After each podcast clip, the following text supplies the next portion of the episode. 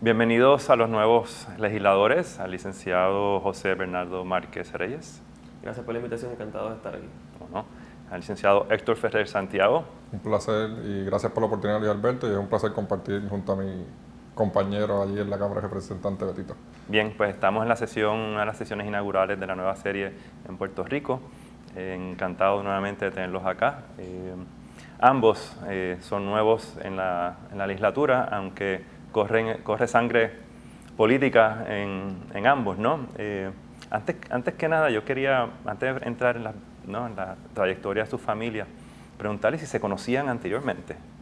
Bueno, no nos conocíamos anteriormente de que aspiráramos, pero una vez anunciamos los dos, compartimos en, varios programas.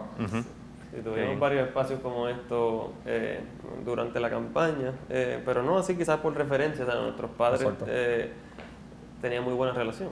Eh, ah, cuéntanos un poquito de esa relación entre los papás de ustedes. Eh, bueno, yo recuerdo bastante, mi viejo estuvo en la Cámara de Representantes de 2014 y 2012, eh, así que y, siempre ha sido alguien que ha trascendido línea partidista. Eh, y recuerdo tener una buena impresión de su parte y una muy buena relación, tanto por el asunto profesional, político, como en el plano más personal de, de ambos tener estas culturas de ser atleta, de lloviar, ese tipo de cosas. Eh, eh, tenían muy buena relación, así que tenía muy, muy buena referencia. Y tengo un recuerdo muy puntual que siempre se me ha quedado, y es que cuando Betito eh, gana una primaria importante en el 2016 contra el entonces incumbente alcalde Aníbal Vega Borges. Eh, una de las primeras personas que lo llama para felicitarle en esa gesta que mucha gente describía como quijotesca, como imposible, eh, fue Héctor Ferrer. Así que y fue algo que él apreció muchísimo. Sí, no, en casa siempre se ha respetado a las personas que, aunque militan en otros partidos, eh, siempre le hablan con la verdad al país y siempre buscan el consenso. Y esa es la figura eh, del alcalde de Toa y, sé de la, de la, buena relación que tenían ambos. Eh, en tu caso, Héctor, fuiste el legislador que más votos sacó, por lo menos en la Cámara de Representantes, ¿no? ¿Qué se siente ser uno de los legisladores más jóvenes electos por uno de los márgenes más este, holgados ¿no? en la Cámara. Bueno, yo creo que primero agradecer a todos los puertorriqueños que, ¿verdad? que me dieron la confianza, pero esa confianza hay que desarrollarla en el, en el próximo cuatrenio en la Cámara de Representantes. Saber que, que, sepan que estoy listo y que vengo a trabajar. Y, el mensaje fue claro el 3 de noviembre. Y, en mí va a tener una persona eh, que va a buscar las alianzas y los consensos para el beneficio del país. Eso es algo que, he venido hablando con Betito, que hay ciertos temas eh, que podemos trabajar juntos, junto a otras personas allí en la Cámara de Representantes. Sí. Y, Betito, en tu caso, cuando te decides lanzarte al movimiento eh, Victoria Ciudadana, realmente pues debió, haber sido, debió haberse sentido, y no quiero minimizar ¿no? la gesta que has logrado, pero un poco un salto al vacío, ¿no? Este, porque es, un, es, sin, sin, precedente. Eh, ¿Te sorprendió el resultado? Eh, yo, sabía que, teníamos posibilidades, Que, las posibilidades eran buenas y se había hecho una campaña sólida, se habían hecho un análisis también del potencial del movimiento, del potencial del mensaje que estábamos llevando. Así que eh, quizás no deja de sorprender por el, por el reto eh, y mientras se acercaba las elecciones yo le decía a gente, yo creo que me asusta más ganar que no ganar, eh, por las implicaciones eh, que eso va a tener, por la responsabilidad este, para el movimiento, para el país.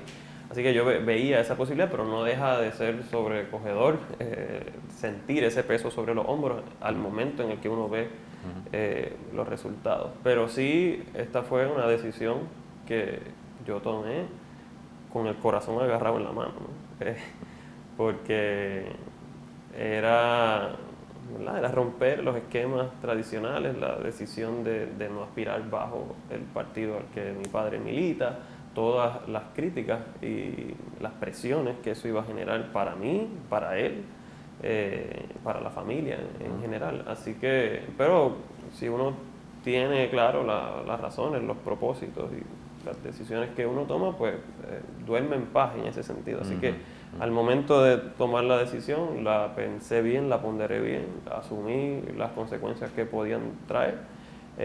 y en ese sentido, pues estamos firmes, en mi caso personal y en el caso familiar, con, con haber tomado una decisión basada en convicciones y no nada más. Muy bien, los dos son eh, miembros de una nueva generación que está entrando a la legislatura.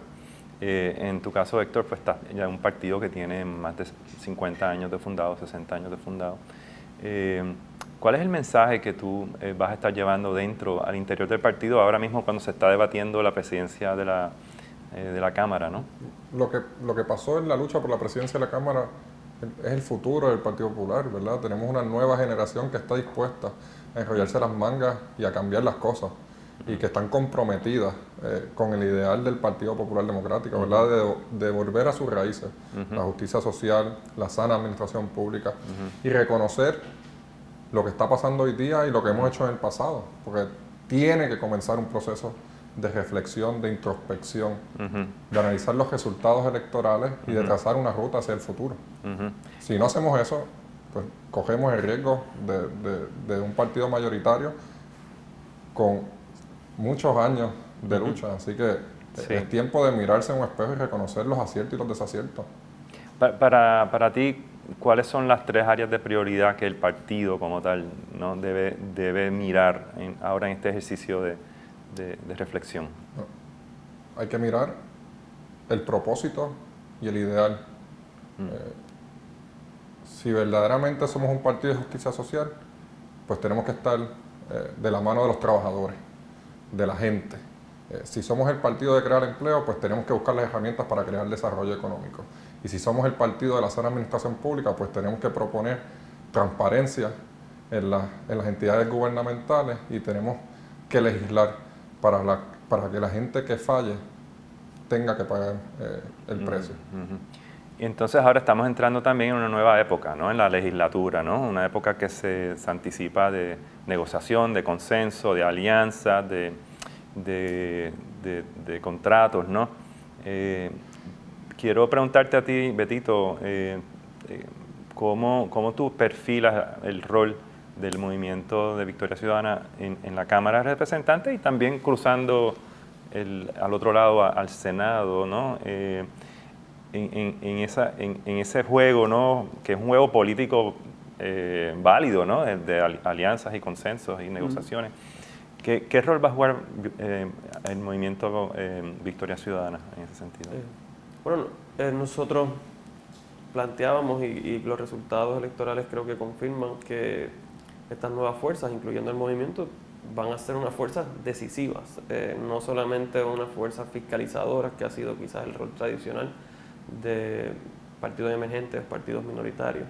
Eh, y en ese sentido, tanto el movimiento como estas nuevas voces que, van a estar ahí, voces que repiten del Partido Independentista, voces nuevas del, del Proyecto de Dignidad, creo que vamos a tener la capacidad política y la capacidad también sustantiva, legislativa, de insertarnos eh, a, asumir unas posturas que van a tener que ser consideradas en cuenta. Yo creo que la, la variable electoral de este resultado lo que implica es que la tradición histórica de unas mayorías que a veces el, estar en el lado alto de la rueda se traduce como en una especie de arrogancia política en donde nosotros somos los que controlamos el bizcocho por cuatro años y no tenemos que contar con más nadie.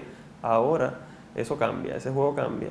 Eh, y eso eh, va a requerir, eh, pudiéramos llamarle concertación, pudiéramos llamarle alianzas, colaboración, pero por lo menos diálogo mm. va a requerir para que eso que se apruebe cuente con un respaldo multipartita y empieza, a mí me modo de ver, por la gobernanza de la propia eh, Asamblea Legislativa. Eh, por esa razón, y creo que el compañero lo, comparte, la manera en la que se está discutiendo actualmente eh, la, ¿verdad? el acomodo de puestos en, en una legislatura que todavía no se sabe su composición final, pues es un poco desacertada, porque en el Senado no hay mayoría y en la Cámara existe, pero es muy finita. y en ese sentido, eh, adelantarle al país una visión distinta de cuál va a ser esa legislatura, ¿verdad? en qué va a consistir, cómo se va a trabajar con otros sectores. Yo creo que es importante hacerlo desde la propia gobernanza, no solamente de quién va a ocupar qué posición, sino qué tipo de legislatura va, a promover. Una legislatura más transparente, a diferencia de, lo que hemos visto que se ha tenido que demandar para saber en qué se gastan cosas. Una legislatura eh, más participativa, en donde la participación no sea un simulacro, sea una inserción significativa de los sectores afectados por las decisiones. Y una legislatura en donde la diversidad de colectividades políticas que están ahí tengan una voz eh, y que no sea, ¿verdad?, eh, cinco minutos para expresarte y, nada más que, aportar. Así que yo creo que es un rol significativo, decisivo eh, y además de fiscalizador, propositivo. Muy bien. ¿Está listo el Partido Popular a, empezar a lidiar con esta nueva realidad política dentro de la, Asamblea Legislativa? Yo estoy listo y espero que mis compañeros en la Cámara de Representantes hayan entendido el mensaje del 3 de noviembre. Si no, cada cual pagará sus consecuencias. Eh, somos 51 miembros en la Cámara de Representantes y para pasar un proyecto se necesitan 26.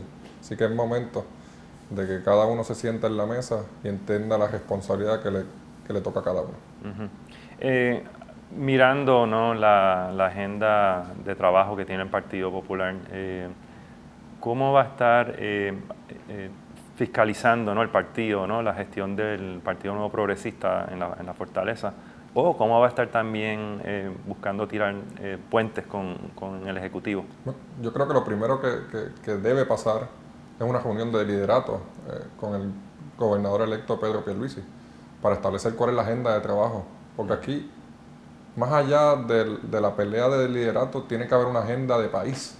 Y si no tenemos una agenda de país, pues no vamos para ningún lado. Así que se tiene que trazar una agenda, se tiene que trazar unos puntos desde el principio para que en el futuro, aunque sí van a ocurrir, porque van a ocurrir, no ocurran tranques en, cosas importantes eh, para el país. Hay que crear un plan de desarrollo económico para, para Puerto Rico, hay que reformar el sistema de salud, hay que reformar el sistema de educación. Y esos son puntos medulares en donde todos podemos sentarnos en la mesa y llegar a unos acuerdos. Y pues probablemente los nombramientos u otras cosas en donde no podemos llegar a, llegar a consenso, pues habrán tranques, pero con el diálogo y el consenso, pues posiblemente podemos encontrar las soluciones. ¿Qué, comisiones o qué áreas está, estás interesado en, participar en, la, legislatura? Yo, yo, siempre he hablado eh, que a mí no me interesan las posiciones de liderato. Yo voy a estar donde se me necesite y donde sea mejor para el beneficio del país, ¿verdad? Eh, no te tengo que mentir que me, que me interesan los asuntos federales, me, me, interesa el tema de la corrupción. Eh, estos últimos cuatro años han sido eh, marcados por la corrupción, por el germen de la corrupción. Eh, nuestro servicio público se ha contagiado por la corrupción y es momento de, que en Puerto Rico se establezca. Yo sé que, Betito ya tiene un proyecto de ley y sé que otros compañeros tienen una propuesta de que nos sentemos en la mesa y vamos a, crear una ley anticorrupción en donde hay una oficina que audite los contratos eh, de más de 5 millones, donde establezcamos eh, examinadores forenses eh, de datos, donde le demos a la oficina el contralor fiscales para que sean ellos mismos los que procesen a, los servidores públicos y no tenga que ser referido a un FEI, que todos sabemos lo que ha pasado en los últimos años en donde no se procesa a nadie. Así que hay una, hay una serie de propuestas que podemos sentarnos en la mesa y llegar a un consenso y legislar para que se acabe la impunidad, que es lo más importante. La agenda de trabajo del movimiento Victoria Ciudadana, tanto en el Senado como en la Cámara, hay que recordar que en, el, en la Cámara de Representantes eh, también está la licenciada Mariana Nogales Molinelli y que en el Senado entraron eh, la licenciada Ana Irma Lacén y el señor Rafael Bernabe. Eh, ¿Cuál es la agenda específica no, tuya para empezar y luego del, del movimiento en para la legislatura? Bueno, el, tema de la confianza en las instituciones públicas y de la corrupción eh, es uno de los pilares de nuestra agenda urgente y uno también de los pilares de mi candidatura. Eh, y me parece que es crucial porque el país está hecho no solamente de infraestructura, eh, sino de confianza, ¿no? de, la confianza social que tiene la gente para participar en los asuntos públicos, de la confianza que tienen los sectores privados para invertir en una economía.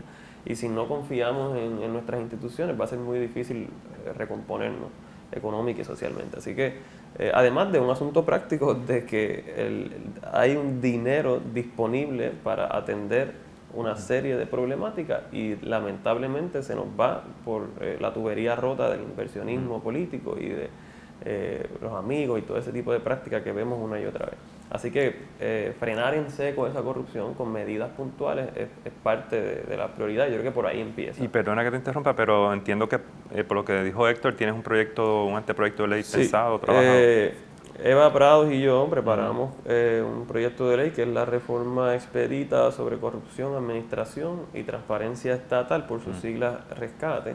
Eh, y precisamente era buscando, eh, hay unos asuntos que son los organismos fiscalizadores que tenemos que repensar, Contralor, ética gubernamental, FEI, todo eso, justicia, todo ese andamiaje definitivamente eh, hay la desconfianza es tremenda y hay que repensar eso, pero sabemos que eso es una conversación amplia de país que tenemos que tener para reformar eso. Pero hay otras cosas que se pueden hacer de manera inmediata y que no, no se hacen. Ustedes publicaron, por ejemplo, unas cuantas páginas del nepotismo en el gobierno de Puerto Rico y eso es algo que ocurre porque la ley es muy débil y permite ese tipo de práctica.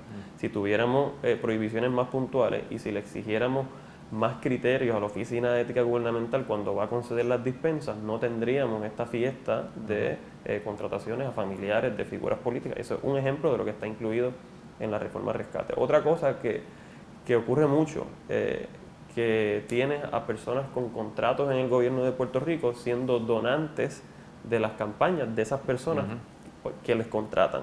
Eh, y siempre se plantea que eso no se puede prohibir por la libertad de expresión, por Citizens United y por una serie de cosas.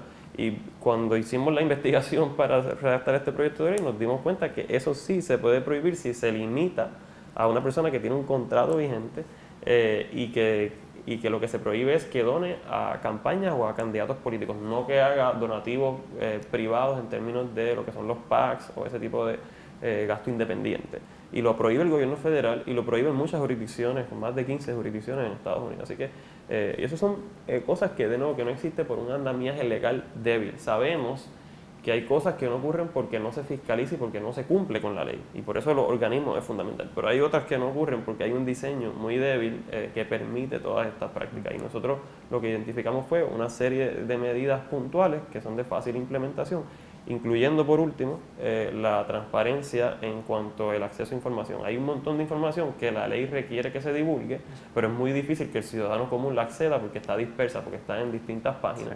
Si tuviéramos una aplicación sencilla, eh, que no cuesta mucho, que el Instituto de Estadísticas tiene una página de transparencia financiera que ensayó un proyecto, si exigiéramos eso para todos los organismos gubernamentales, que existe un portal y que se esté disponible para la ciudadanía, como mismo accedemos eh, en di.com, Twitter, Facebook o lo que sea, eh, sería más fácil prevenir los kickbacks y todo lo que hemos estado viendo. Así que son medidas puntuales que se pueden implementar, empezar por ahí, por la corrupción, me parece fundamental.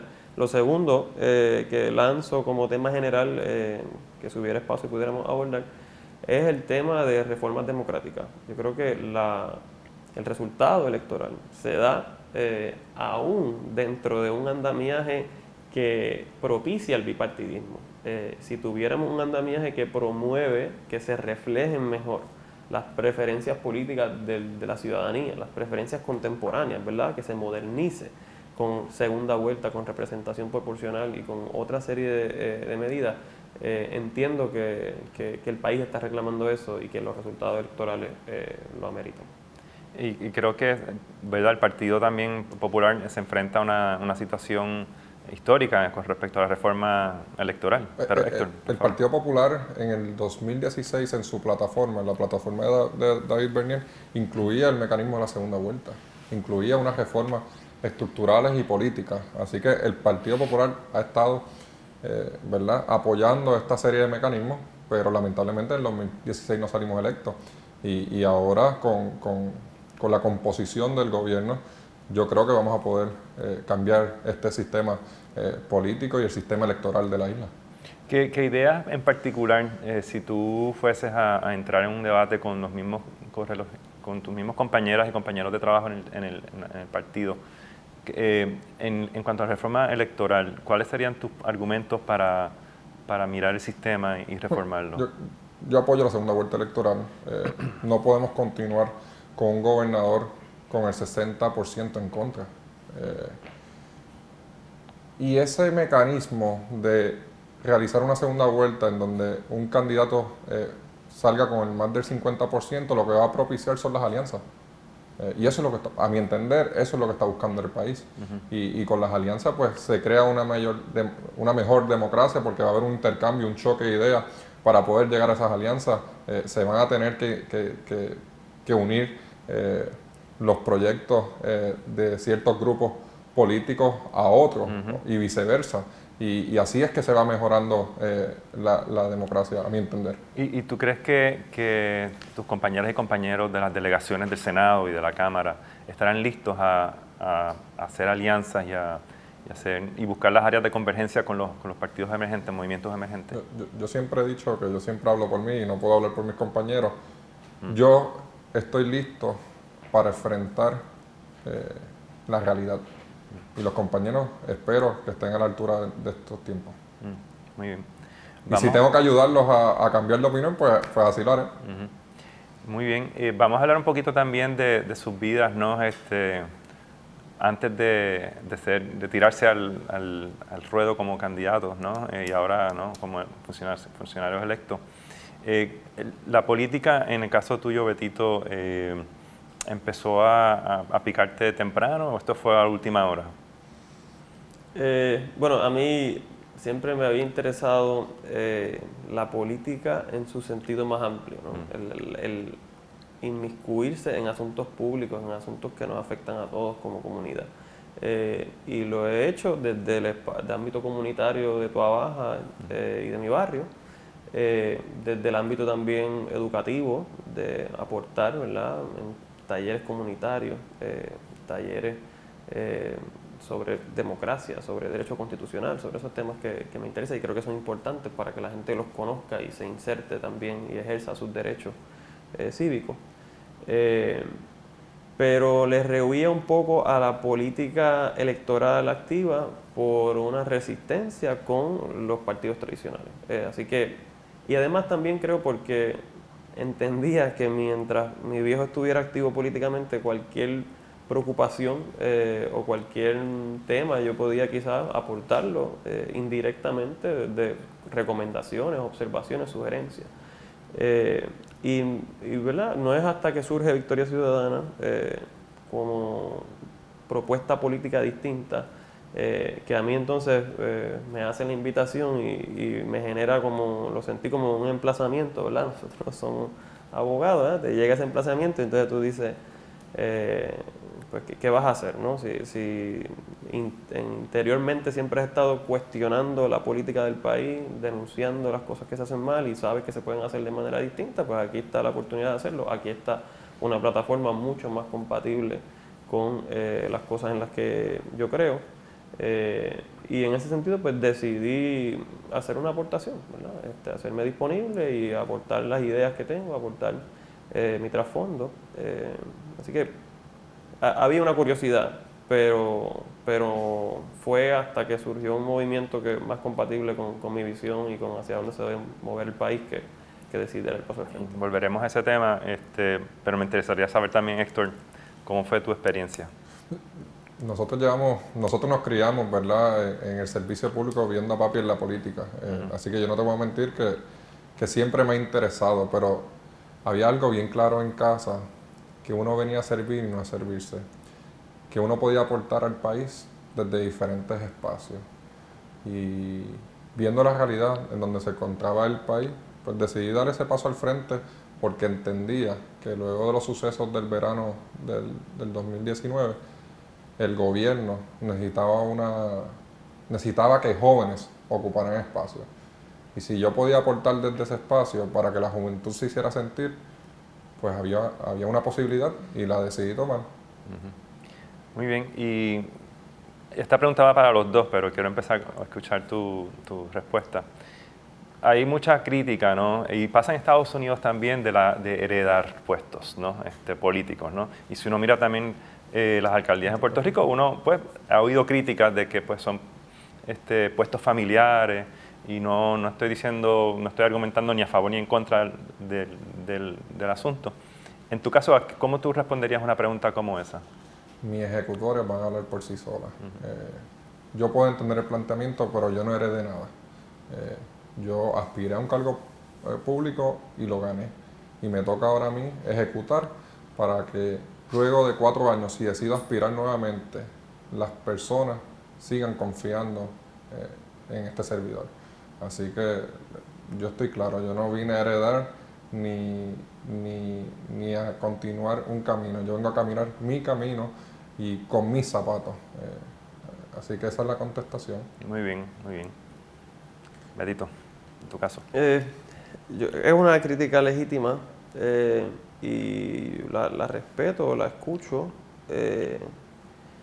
creo que responde a, a cada persona poder justificar las decisiones que toma y por qué las toma. Y, y pienso que en ese ejercicio interior es saber, ¿verdad?, qué es lo que uno está buscando. Uno está buscando servir, como decía el compañero, o uno está buscando eh, acomodarse y, ¿verdad?, tener algún tipo eh, de plataforma eh, política.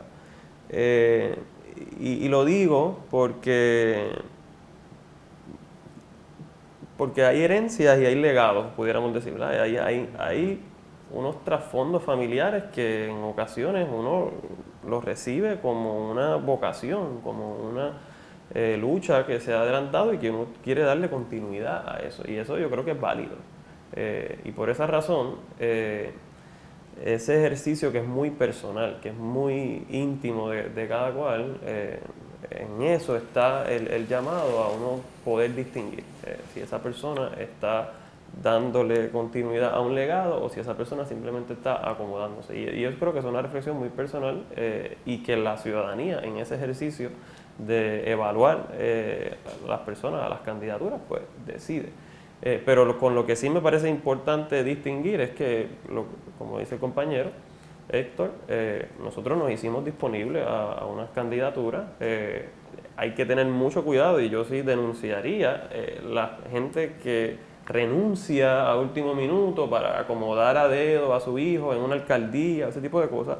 Con eso eh, son críticas muy válidas y el tema del nepotismo también, de los hijos de fulanita o de menganito acomodados en el gobierno. En ese caso, eh, pues me parece fundamental distinguir que ambos fuimos personas que nos hicimos disponibles, cada cual con su mensaje, cada cual con, con sus posturas.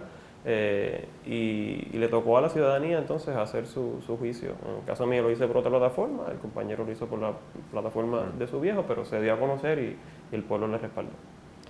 Y Héctor, si tú fueses a darle un mensaje a, la, nueva generación y, en tu nueva eh, aventura ¿no?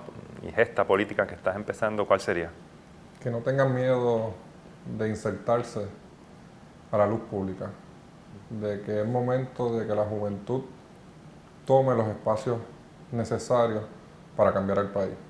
Eh, el país reclama un cambio, eh, reclama un plan de desarrollo económico para el futuro, en donde la nueva generación tiene que estar ahí presente para aportar. Muy bien. ¿Y Betito? ¿Qué mensaje tú le darías? Eh, que hay que participar de los cambios que queremos que esos cambios no nos caen del cielo, no llegan solos eh, y que si estamos inconformes, como yo lo estoy, con el derrotero que, ha tomado el país y con el liderato, eh, pues eso requiere de gente que alce su voz, que se levante, que participe y que eso no es fácil. Esa, la organización de movimientos, de entidades, de cambios políticos toma tiempo duele, ¿verdad? Eh, hay que enrollarse las mangas, hay que participar, eh, pero solo así vamos a poder eh, mejorar las circunstancias de, Puerto Rico. Así que mi exhortación es a participar y a no dejarse llevar por los discursos de que las cosas tienen que ser como siempre han sido. Las cosas pueden cambiar y si decidimos participar las podemos cambiar nosotros mismos. Muy bien. Licenciado Héctor Ferrer, licenciado José Bernardo Márquez, muchísimas gracias por estar acá en Puerto Rico. Gracias a ti por la oportunidad. Muchas gracias.